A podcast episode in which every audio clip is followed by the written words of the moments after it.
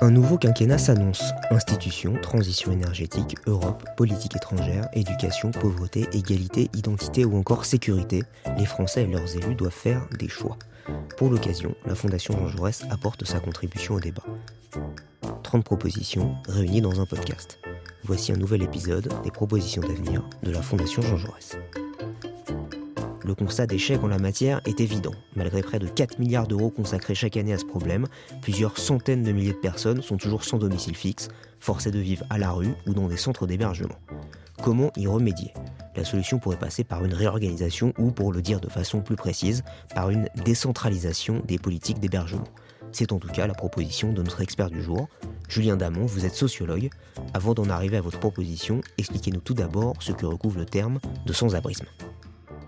Sans-abrisme est une traduction habile de homelessness. Pour être plus précis, l'INSEE aujourd'hui parle de sans domicile, ce qui désigne à la fois les sans-abri, les personnes complètement à la rue, mais aussi les personnes qui sont dans les centres d'hébergement.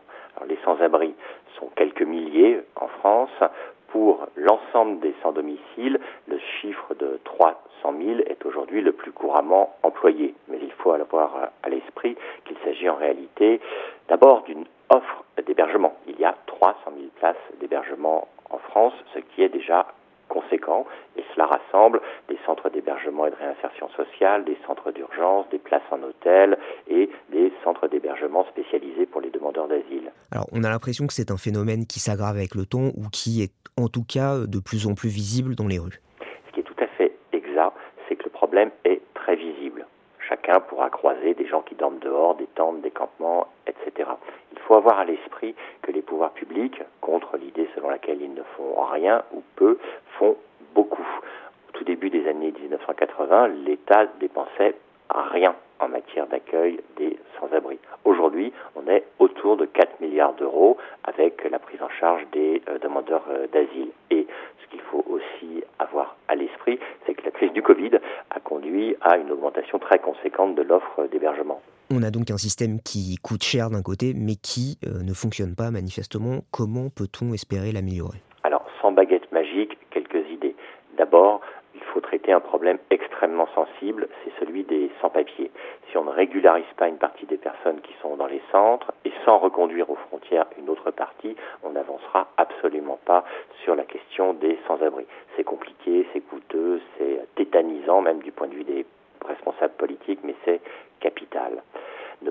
Traiter, à mon avis, et puis à l'avis de tous ceux qui sont à la manette sur ces dossiers, c'est de toutes les manières être incapable de traiter la question des sans-domicile. Alors certes, mais ça ne règle pas pour autant le problème des autres sans-abri. Que faudrait-il faire d'autre pour eux? Alors voilà, la baguette magique, et habituellement on la secoue dans tous les sens et on a une liste de courses, plus de logements, plus de logements sociaux, des réquisitions, des taxes sur les logements vacants, etc. etc.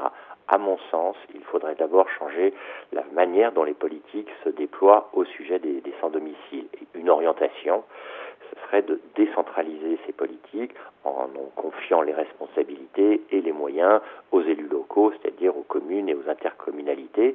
Dans d'autres pays européens, c'est ainsi que cela fonctionne et cela fonctionne mieux. Grande question, quel est l'intérêt? Eh bien, s'il permettrait d'en finir avec le jeu de ping-pong jeu de mistigris entre l'État et les collectivités locales, dans une nouvelle configuration décentralisée, les élus locaux seraient comptables politiquement devant les habitants, que ceux-ci soient bien logés d'ailleurs ou eux-mêmes sans domicile. Mais alors, est-ce que dans ce système, il n'y aurait pas un risque d'inégalité entre les collectivités territoriales? Scoop, c'est déjà le cas. Il y a des inégalités entre les collectivités territoriales au sujet des sans-domicile.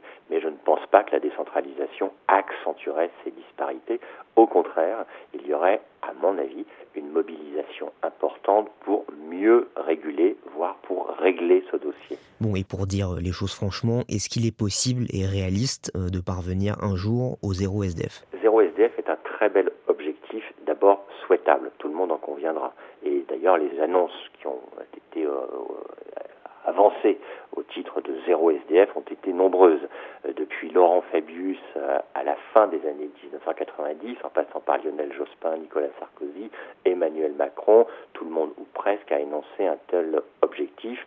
Ce qui est vrai, c'est que peu de responsables politiques à la manœuvre se sont vraiment impliqués pour changer précisément la donne. Donc cet objectif, à mon sens, demeure très valable. Et le suivre sérieusement, c'est voir si oui ou non on progresse chaque année.